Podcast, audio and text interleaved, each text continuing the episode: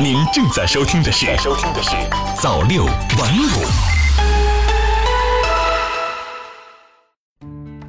朋友你好，今天是二零一九年八月八号，星期四，欢迎收听早六晚五早间新闻。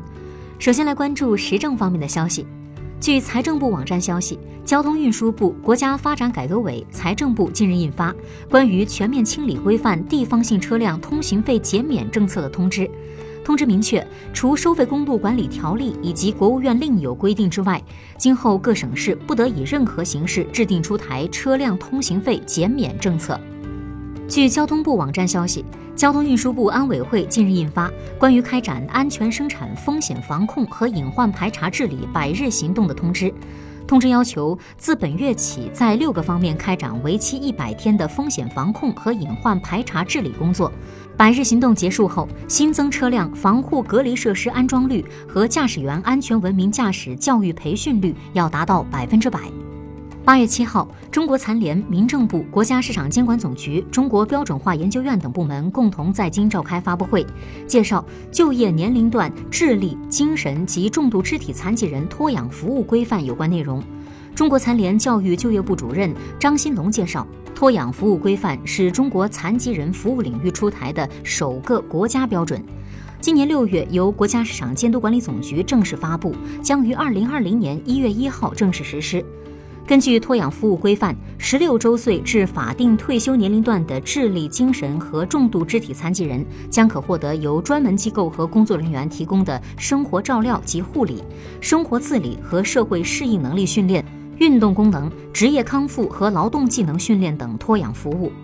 八月六号，支付宝宣布，福建、江西、江苏、浙江、重庆五省市已经上线电子结婚证，已经登记结婚的夫妻上支付宝搜“电子结婚证”。进入当地一网通办小程序，选择电子证件，刷脸就能领取和实体证相对应的电子结婚证。同时呢，还可以办理补领结婚证预约、婚姻登记信息核验等服务，并且电子结婚证效用等同于结婚证，可以用于购房贷款办理、房产过户、继承遗产、财产公证、子女入学等。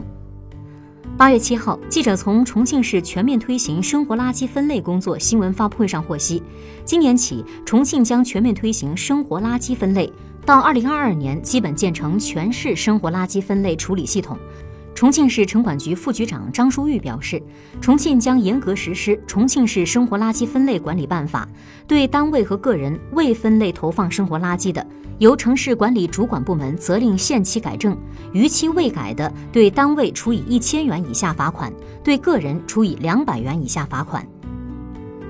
乔家大院五 A 级景区被摘牌一周后，山西省晋中市祁县官方宣布。从八月七号开始，将景区暂停运营十天，进行集中整改，并将在恢复运营前向社会公布最新的门票价格。同时，还将组建三十人旅游警察大队，专职负责乔家大院旅游景区市场乱象问题。接下来再来关注财经方面的消息。国家统计局八月七号发布《新中国成立七十周年经济社会发展成就报告》。报告显示，二零一八年农村居民人均可支配收入一万四千六百一十七元，扣除物价因素，比一九四九年实际增长四十倍，年均实际增长百分之五点五。八月六号，国务院正式印发《中国上海自由贸易试验区临港新片区总体方案》，方案明确，到二零二五年建立比较成熟的投资贸易自由化便利化制度体系。打造一批更高开放度的功能型平台，集聚一批世界一流企业，区域创造力和竞争力显著增强，经济实力和经济总量大幅跃升。到二零三五年，建成具有较强国际市场影响力和竞争力的特殊经济功能区，形成更加成熟定型的制度成果，打造全球高端资源要素配置的核心功能，成为中国深度融入经济全球化的重要载体。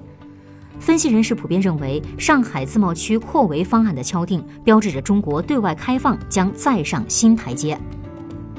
最后再来关注国际方面的消息。当地时间八月六号，巴黎圣母院屋顶线建筑设计竞赛主办方公布比赛结果，中国设计师提出的方案获得冠军。